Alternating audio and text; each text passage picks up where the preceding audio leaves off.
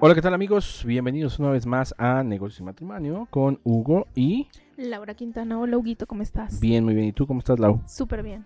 Super, hoy traemos un tema súper interesante que a mí la verdad me gusta mucho tocarlo porque muchas veces estamos preocupados por nosotros vender. Cuando ten- tenemos esta parte de negocios que no vamos directamente al consumidor final, sino que tenemos distribuidores, Así es. estamos preocupados porque nuestros distribuidores nos compren. Pero ¿cómo es la forma que los distribuidores nos pueden comprar, Lau? Definitivamente le tienes que ayudar a tu distribuidor a mover todo lo que tú le estás vendiendo para que se haga la recompra. Justo, esa parte es súper importante y se le llama el sell-out. Así Es es. por eso que es súper importante que no nada más estés preocupado por llegar a tu meta, por hacer el número y que digas, ah, ok, ya, ya logré que mi distribuidor me comprara el, el número de piezas que yo necesitaba este mes. eh, Que te haga el vender". número. Exacto.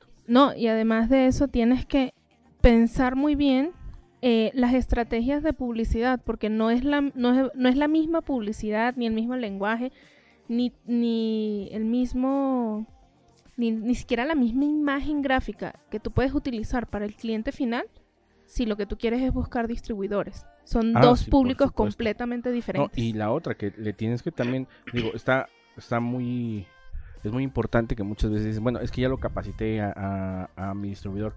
Sí, probablemente tú puedas capacitar a tu distribuidor, eh, pero ese distribuidor también tiene un equipo de ventas y ese equipo de ventas hay que también motivarlo, incentivarlo muchas veces. A veces tienes que hacer programas de incentivos porque a lo mejor y no nada más maneja tu, tu marca, maneja de- del mismo producto dos o tres marcas. Y entonces, ¿por qué vas a vender tú mi marca y no la de la competencia? Exactamente. Entonces ahí entra, e- es un juego muy, muy rico, Divertido. donde sí tienes que hacer una estrategia definitivamente de cómo va a ser el sell out. Sí debes de estar preocupado por el sell-in como primer paso, pero también es súper importante, tiene el mismo peso, pensar en el sell out, porque de esa forma tu distribuidor te va a volver a hacer otro pedido, va a volver a comprar, se va a empezar a casar con la marca, va a decir, sí, sí me ayuda, no solamente me está ayudando en la parte de, cómo venderlo, me está dando estrategias, le está ayudando a, a los chicos. Hay muchas empresas que a veces hacen hasta concursos de incentivos económicos. A ver, el primero que logre vender eh, tantas piezas, pues le vamos a dar tanto dinero.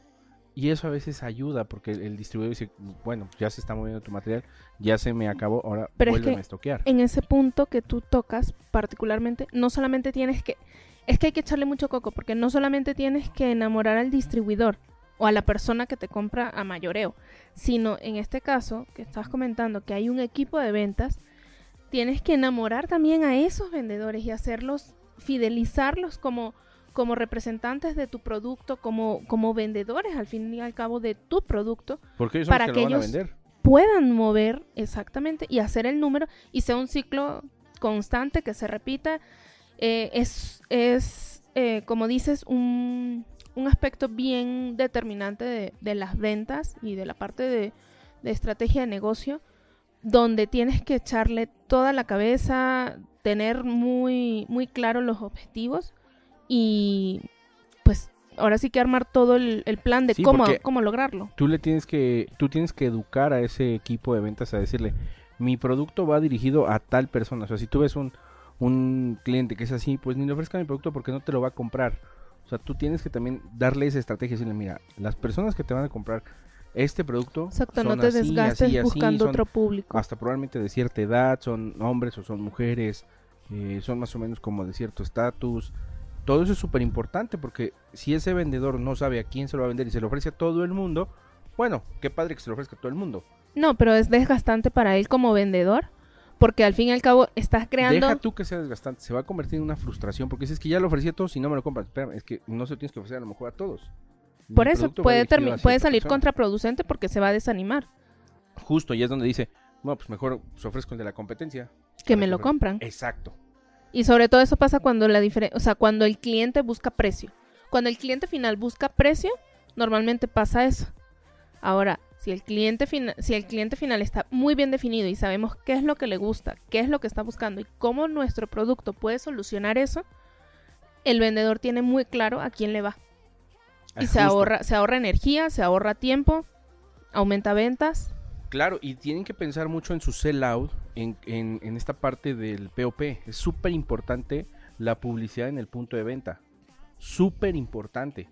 si no tienen esa parte o si no le dan herramientas, a, lo mejor es un producto que va, no tienen un mostrador tal cual, no necesitan publicidad en punto de venta, ¿no? No necesitan el POP, pero su producto tiene que ir el, el distribuidor a ver un cliente, pues a ese distribuidor dale herramientas, dale para folletos, dale eh, trípticos, Muestras.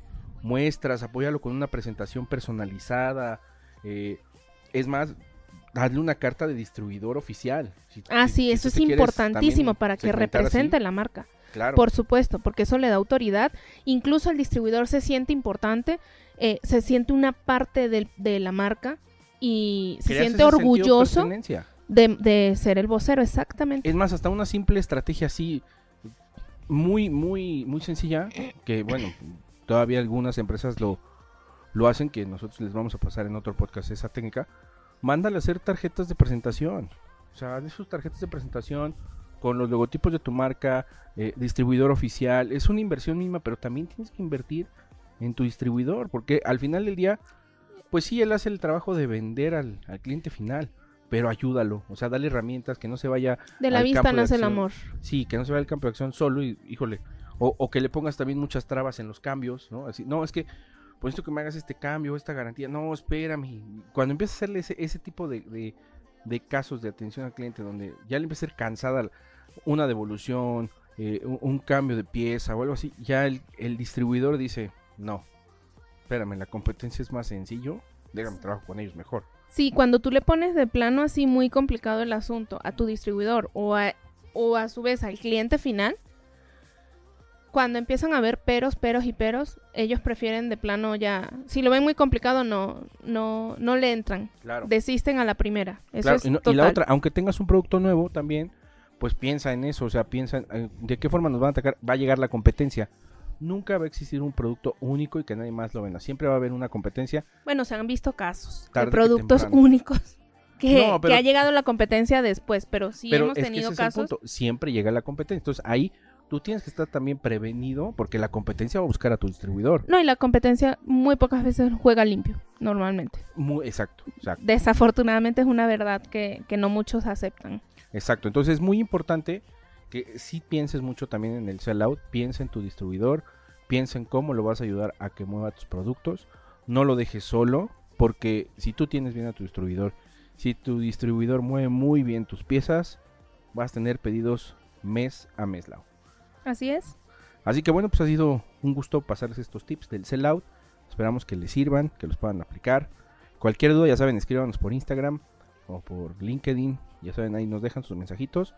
Porque aparte vienen cosas increíbles para todos ustedes que estamos creando. Así que muchas gracias, Lau, por este podcast. No a ti por Te- este tema que la verdad no, creo que nos apasiona a los dos. Sí. Nos remontamos a buenos momentos. Nos escuchamos en el próximo. Que estén muy bien. Chau, chau.